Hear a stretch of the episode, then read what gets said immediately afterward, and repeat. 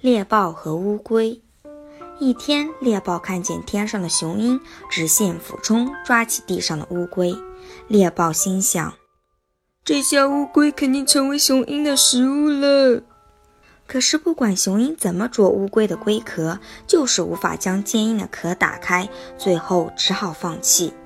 猎豹心想：要是我能拥有这么坚硬的龟壳就好了，这样我就不用怕狮子和老虎了。猎豹走到乌龟面前说：“乌龟，你的龟壳真厉害，能不能借我用用呢？”乌龟说：“那可不行，这可是用来保护我的，没了它，我会有生命危险的。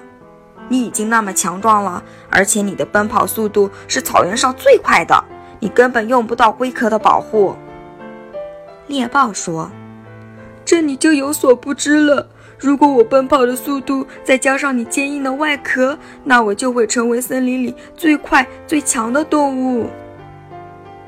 乌龟哈哈大笑起来，说：“你配上我沉重的龟壳，又怎么能跑得起来？”